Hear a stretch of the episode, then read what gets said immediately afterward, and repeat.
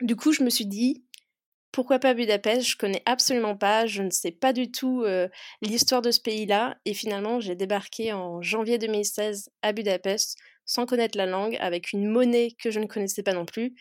Et je suis arrivée là et j'ai passé, je pense, les six meilleurs mois de ma vie. Enfin, c'était une expérience qui était, qui était impressionnante et que je garde vraiment en tête et que j'aurai toujours du plaisir à raconter.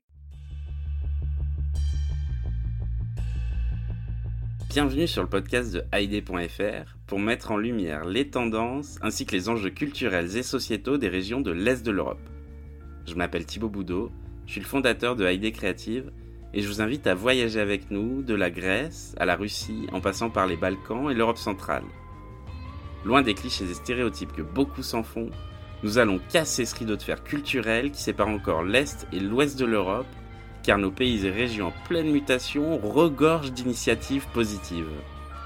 Mais avant de commencer notre voyage, répondons à la question que tout le monde se pose. Que veut dire Haïdé? Il s'agit d'un mot emprunté à la Turquie ottomane, très utilisé dans nos pays, qui signifie allons-y.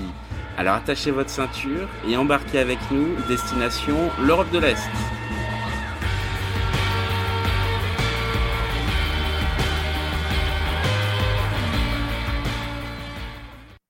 Bonjour à toutes et à tous et bienvenue dans le podcast de Haïdé Radio. Pour cette première saison, on a voulu donner la parole à nos rédactrices et rédacteurs, celles et ceux qui font et qui ont fait Haïdé depuis maintenant 5 ans.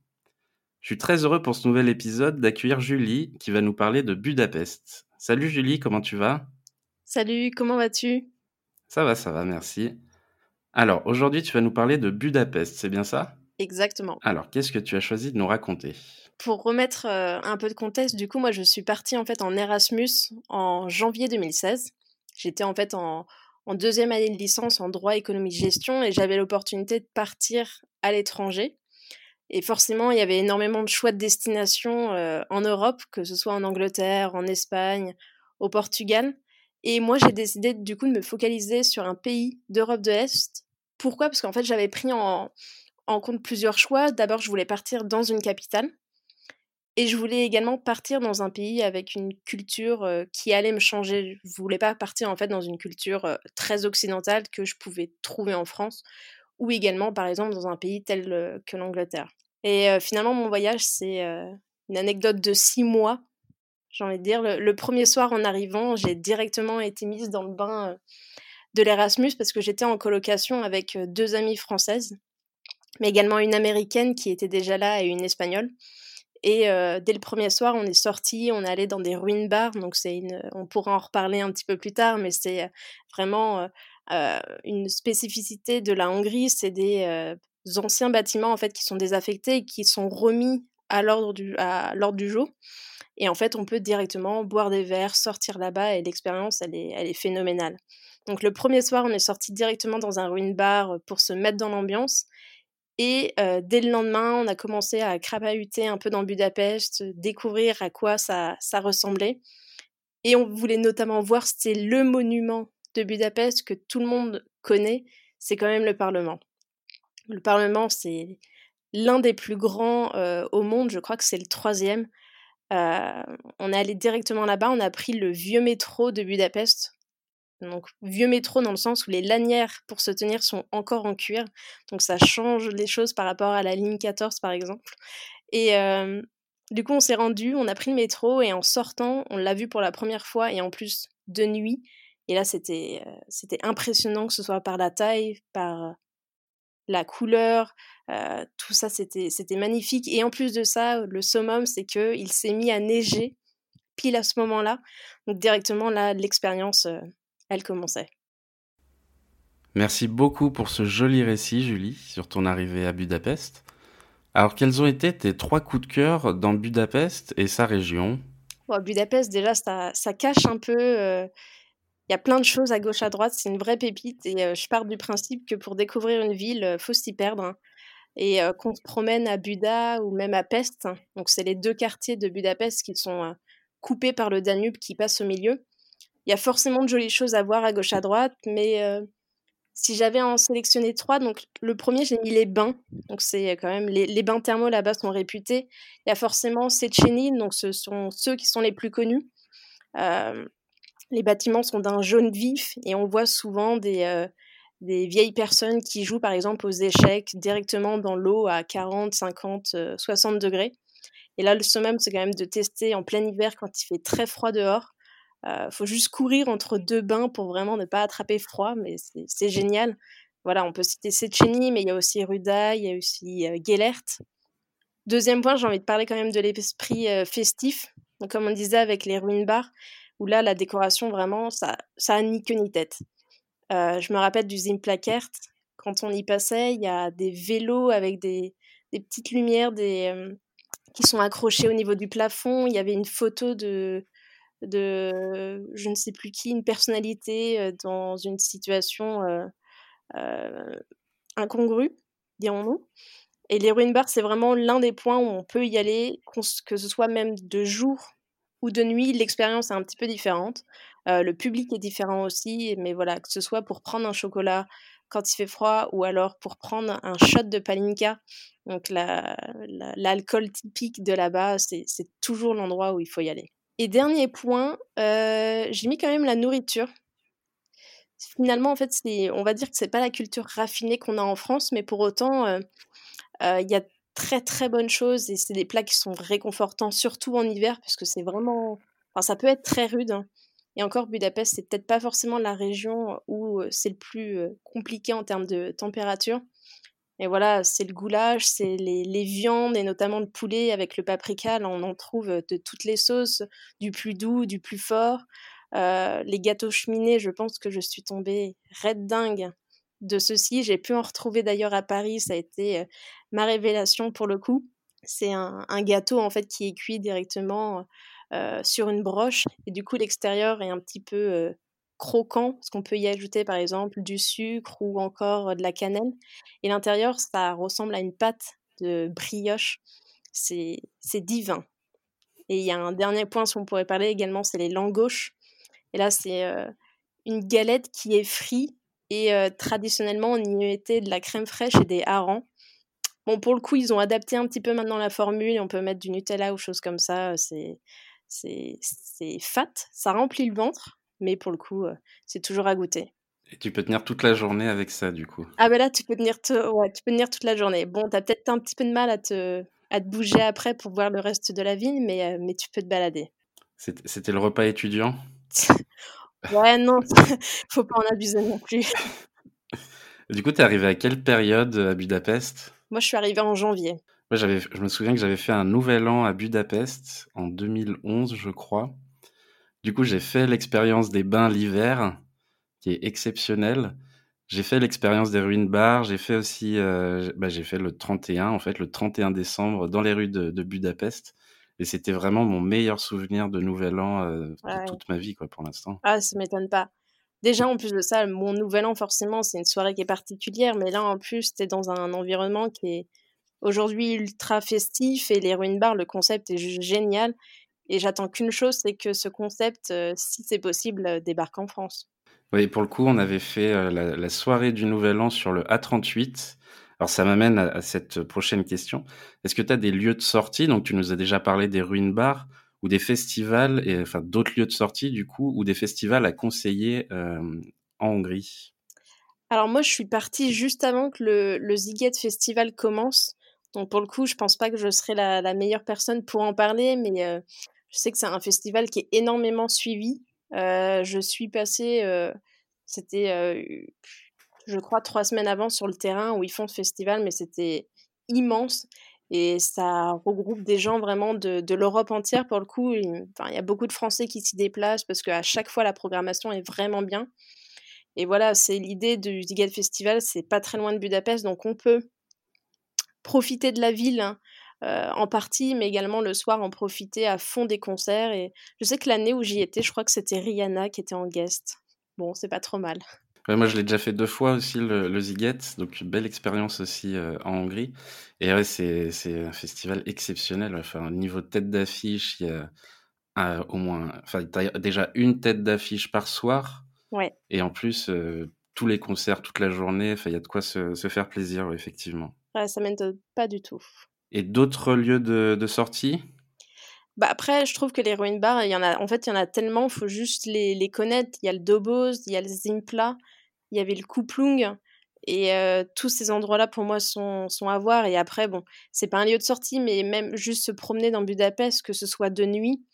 je sais pas si tu es allé au niveau des, du bastion des pêcheurs. Hein à côté de l'église Sainte-Mathias où on a une vue impressionnante sur Budapest. Et là, voilà, on est en hauteur et on voit le Parlement juste en face avec les lumières qui reflètent dans le Danube et je pense que c'est l'un des plus jolis endroits et je pense que c'est là aussi où j'ai fait l'un de mes meilleurs clichés, on va dire. J'y étais avec un ami allemand. Il faisait très froid ce soir-là et on prenait des longues pauses euh, pour avoir un, filet d'eau et, euh, c'était incroyable. Mais voilà, au-delà de Budapest, euh, la Hongrie, il y a plein de choses à voir. Il y a le lac Balaton, enfin, c'est impressionnant. Des lieux de sortie, il y en a. Ouais. Est-ce que tu avais une routine particulière quand tu vivais à Budapest? Eh bien, comme j'étais en fait en, Erasmus, moi j'avais cours la journée. Donc, qui dit Erasmus dit pas forcément non plus que j'avais 40 heures de cours, c'est certain. j'étais à Pasmani University, et j'avais environ 13 heures de cours. Donc voilà, je, faisais ma journée, on va dire. Euh, j'avais un petit peu de travail personnel de mon côté, j'avais des rapports à faire. J'avais également mon université en France qui me demandait un rapport d'étonnement. Qu'est-ce qui m'a euh, choqué en arrivant dans ce pays-là? Mais à côté de ça, l'Erasmus, c'est toute la découverte culturelle. Hein. Euh, j'en profitais pour participer aux activités que proposait l'université. Donc le soir, il y avait par exemple des, des soirées avec un zoom sur l'Allemagne, on goûtait des spécialités allemandes. On avait fait également un zoom sur les spécialités hongroises, forcément, euh, où ils nous avait fait d'ailleurs goûter un gâteau au pavot que personne n'avait aimé pour le coup, parce que c'est très, fort. Euh, ce n'était pas passé. Je pense qu'on n'était peut-être pas habitué à ces saveurs, je ne sais pas. Mais voilà, sinon, l'université mettait en, place plein de choses. Et sinon, moi, euh, je partais de mon côté en vadrouille avec mes colocs à gauche à droite, que ce soit dans Buda ou même au-delà, ou même moi je partais seule, je voyais qu'il y avait une, forêt pas très loin de Budapest, bon bah je prenais le bus euh, et, j'y allais, je faisais ma balade. Bon, faut toujours faire gaffe parce que je me rappelle m'être totalement perdue dans une forêt, euh, je savais absolument pas comment ressortir, j'avais pas de réseau et c'était à l'époque où pour moi où mon forfait ne permettait pas de communiquer et d'avoir internet en Europe. Du moins, c'était le cas en 2016. Et bon, je me suis retrouvée bête et bloquée. Bon, finalement, j'ai su retrouver mon chemin, mais voilà, ma routine, finalement, c'était aller en cours. Et à côté, je profitais, je sortais, je voyais du monde. Et il y avait aussi forcément l'Erasmus, ça amène beaucoup de monde. C'est-à-dire que nos amis qui sont en France viennent nous voir. Donc on va dire que nos semaines étaient aussi ponctuées par les différentes visites de, de nos amis qui étaient certains en France, d'autres qui étaient également en Erasmus euh, en Pologne, d'autres en Lituanie. Et voilà, il y avait toujours du passage et il y avait toujours du monde à voir. alors justement, euh, ça, ça, embraye sur la prochaine question. Est-ce que tu as pu rencontrer des locaux sur place et comment en rencontrer? Et est-ce qu'une rencontre t'a particulièrement marqué? Euh, ben Déjà, en premier point, je dirais qu'en partant dans un pays, il faut comprendre son histoire. Et je l'ai vite compris, c'est que la Hongrie, en fait, a traversé, on va dire, des passes compliquées. la Hongrie a été sous occupation, notamment soviétique, jusqu'en 89, et ça se ressent un petit peu aujourd'hui dans la mentalité en fait des, des Hongrois. C'est des personnes qui sont assez froides de, de premier aspect.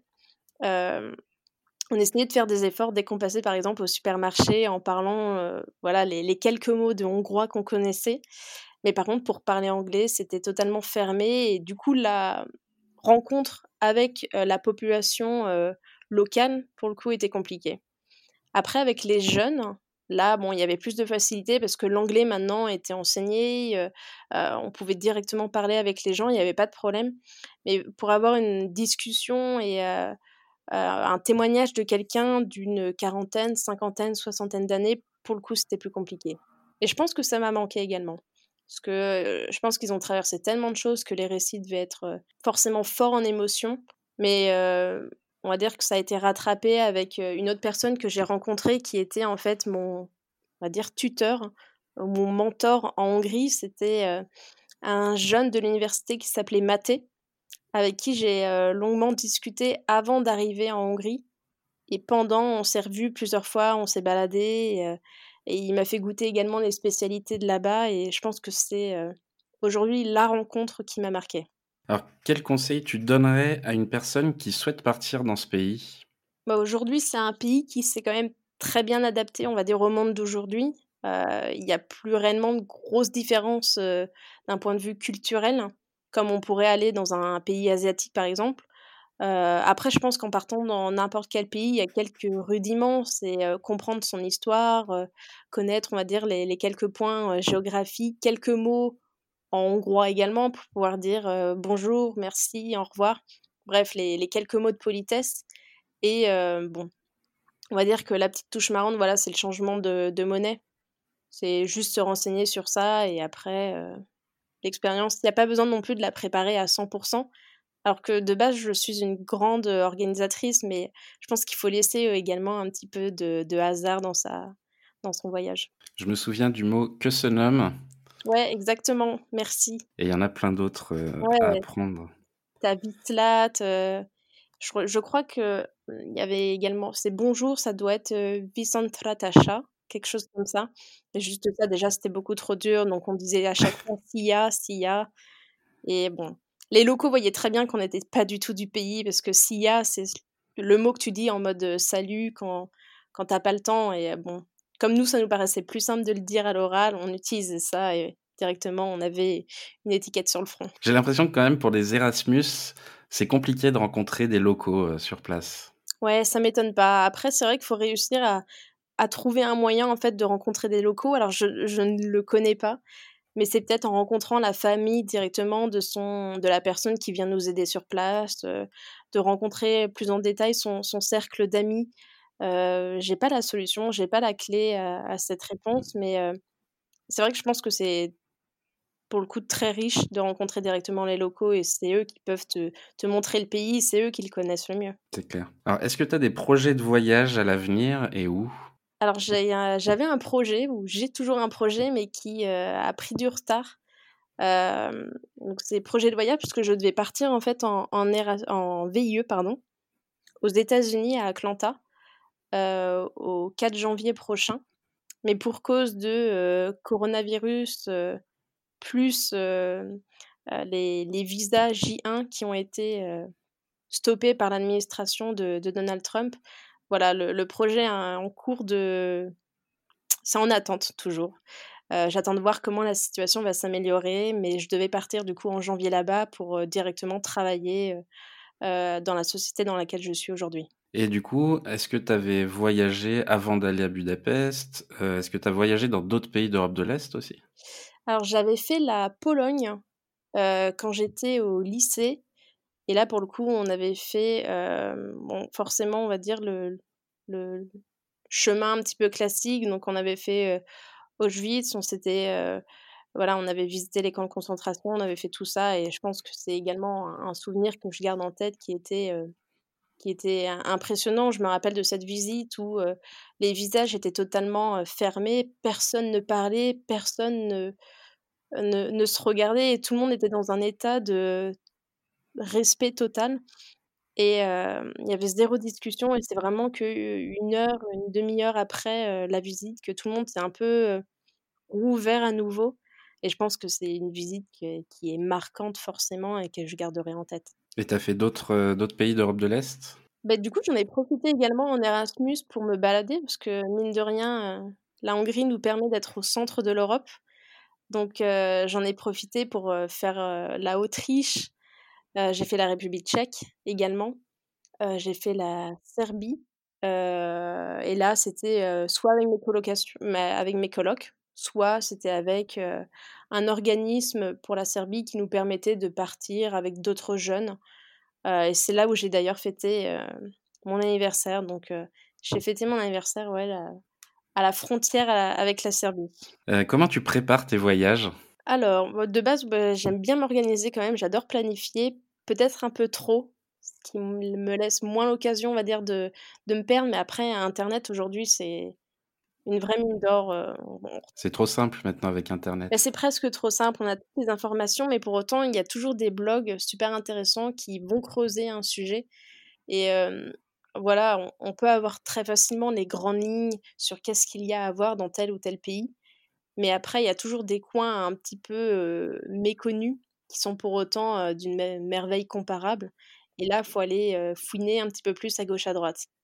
Mais après, voilà, je garde aussi mon côté un peu classique et j'adore avoir mon petit guide papier qui, pour le coup, lui, sera toujours dans mon sac à dos et, et voilà, j'aurai pas la galère de j'ai pas internet donc j'arrive pas à savoir, j'arrive pas à, connaître les informations sur ce lieu. Voilà, mon guide, il est toujours dans mon sac et je l'emmène partout. Et en plus de ton guide, du coup, qu'est-ce qu'on peut trouver dans ton sac à dos? Chose classique, hein, une gourde, un encas, de l'argent, téléphone, une batterie également. Et puis bon, voilà, on peut facilement être casse-cou, donc médicaments ou des pansements qui traînent. Est-ce que tu documentes tes voyages et est-ce qu'on peut te trouver sur les réseaux sociaux? Alors, je l'ai fait lorsque j'étais en Erasmus. J'ai créé en fait un, un, blog où je mettais mes aventures, je faisais des articles un petit peu à gauche à droite. Et c'était surtout à destination de ma famille, de mes amis qui pouvaient me suivre. et j'en profitais également pour publier des, des, photos que je prenais ou encore des vidéos. Mais aujourd'hui, c'est un blog que voilà, j'utilise plus du tout et je crois même que ma licence Wix euh, s'arrête prochainement. Alors, si je te dis le mot AID, ça te fait penser à quoi? Eh bien, Pour le coup, ça a été une très très bonne expérience. J'ai euh, adoré contribuer. Euh, pourquoi? Parce que déjà, il y avait un sentiment d'entraide. On avait l'impression d'aider des personnes qui pouvaient se retrouver en France ou même dans un autre pays et de dire tiens, regarde, moi j'ai fait ça, je pense que ça peut te plaire. Euh, lis mon article et ensuite tu pourras le faire toi-même quand tu seras dans ce pays-là. Il y avait ce premier sentiment de, du voilà où on, se rend utile sur place en pouvant tester pour les autres et en donnant son avis. Et il y avait le fait également que voilà euh, à ce moment-là de, de, mon parcours scolaire, j'étais également intéressée par, euh, par le métier du journalisme. Et c'était un avant-goût de ce métier-là où je pouvais aller tester, interviewer et ensuite me poser et rédiger des articles de mon côté. Et puis en plus de ça, voilà, c'était quelque chose qui était organisé et, par des jeunes, par une équipe de jeunes, et l'ambiance était très bonne. Hein. Alors, donc justement, tu as été rédactrice pour AID pendant quelques mois. Est-ce qu'il y a un article? Dont tu es particulièrement fière alors, je ne sais pas si c'est fier le terme, mais il me rend nostalgique de cette époque. C'est justement, j'en ai parlé un petit peu avant, c'est l'interview par l'autochtone. Euh, donc là où j'avais interviewé Mathé et on s'était posé, je me rappelle, dans un bar et on avait, euh, je lui avais posé mes différentes questions. Et j'ai relu l'article juste avant cette interview et vraiment j'ai eu un, sourire euh, du début jusqu'à la fin où je me suis rappelé voilà comment c'était passé et, et ça m'a remis en, en, mémoire également quelques, quelques souvenirs que j'avais là-bas et en plus d'avoir relu l'article, j'ai re-regardé mes photos également tout à l'heure et à chaque fois je me dis mais waouh, cette expérience, elle était dingue. Alors donc tu fais partie des passionnés de l'Europe de l'Est. Comment t'es venue cette passion? Eh ben pour le coup, c'était vraiment d'un pur hasard. C'est mon école en, France m'a permis de partir. Voilà, j'avais choisi mes quelques critères et je connaissais la Pologne lors d'un voyage scolaire. J'avais beaucoup aimé puisque l'architecture était différente on changeait de langue également, une monnaie inconnue. Et j'avais envie, je pense, de me replonger dedans. Euh, je m'imaginais pas être à Barcelone, ça me paraissait en fait trop près de la France. Voilà, c'était l'Erasmus, j'avais envie, on va dire, de m'exiler un petit peu. Et euh, du coup, je suis partie en Europe de l'Est. Et aujourd'hui, l'Europe de l'Est, c'est euh, ultra accessible. Que ce soit en avion, en voiture, en train, avec Interrail ou non. Donc aujourd'hui, voilà, l'Europe de l'Est, c'est impressionnant, c'est à voir et c'est vraiment à proximité. Donc je pense qu'avant de partir euh, aux quatre coins du monde, il y a déjà d'autres choses à faire qui sont beaucoup plus proches qu'on ne pense. Oui, c'est ça, l'Europe de l'Est, c'est des destinations qui sont magnifiques et qui sont à côté de chez nous et qu'on redécouvre actuellement. Oui, totalement. Non, c'est ça qui est bien, c'est qu'aujourd'hui, c'est vrai qu'on a ouvert aussi au, au court moyen courrier et on peut directement aller sur un week-end à Budapest, découvrir un petit peu, en deux, trois jours, on peut voir, on va dire, les, euh, les parties les plus importantes de la ville. C'est vrai qu'il faut toujours euh, rester un petit peu plus longtemps si on veut euh, capter l'ambiance. Mais déjà, deux, trois jours, ça permet d'avoir un, bel aperçu de, de, ce que ça représente. Alors on arrive à la fin de ce podcast. Est-ce que tu as une recommandation à nous faire? Alors j'ai cherché et je me suis dit que j'avais eu un regret, c'était une chose que je n'avais pas pu faire. Et ainsi, pour toutes les personnes qui pourraient être intéressées, voilà, je vous le recommande à vous, testez pour moi. C'est que, en fait, je voulais aller visiter les plaines qui sont au sud de la Hongrie, qui s'appellent les Pusta. Alors, j'espère ne pas écorcher le nom. Mais en fait, ça ressemble à des steppes, comme il y a en, Mongolie, qu'on peut connaître avec des grandes étendues de terre, où on peut voir vraiment à des dizaines de kilomètres. Et là, ça revient un petit peu à ça, c'est des lacs, c'est des réserves ornithologiques, des parcs naturels où on peut faire des activités hippiques. et c'est notamment l'idée que j'avais, c'était de faire un trek de quelques jours et de partir directement dans les plaines avec une entreprise ou autre et de me balader pendant plusieurs jours dans les steppes et également visiter des, petits villages. Donc, c'est l'endroit un petit peu privilégié pour le tourisme vert mais voilà, il y a, y a, ça, mais on pourrait citer tellement d'autres choses. le lac Balaton, j'en ai pas parlé, mais c'est un coin qui est impressionnant. C'est juste à côté de Budapest et on peut s'y balader, s'y ressourcer. L'eau est super bonne, c'est magnifique, c'est reposant, c'est comme la mer pour les Hongrois finalement. Super, bah merci beaucoup Julie. Merci à toi. Pour conclure, je souhaite dire un grand merci au groupe slovène Noer de nous avoir gentiment prêté leur musique Colors. Vous pouvez les retrouver sur toutes les bonnes plateformes de streaming. Merci encore à notre invité pour cette belle histoire. Merci à vous toutes et tous de nous écouter. Abonnez-vous à nos réseaux sociaux, ID Radio et ID.fr. On attend vos likes et partages. En attendant le prochain épisode, n'hésitez pas à réagir à ce podcast en nous donnant vos bons plans. On se retrouve la semaine prochaine. À bientôt!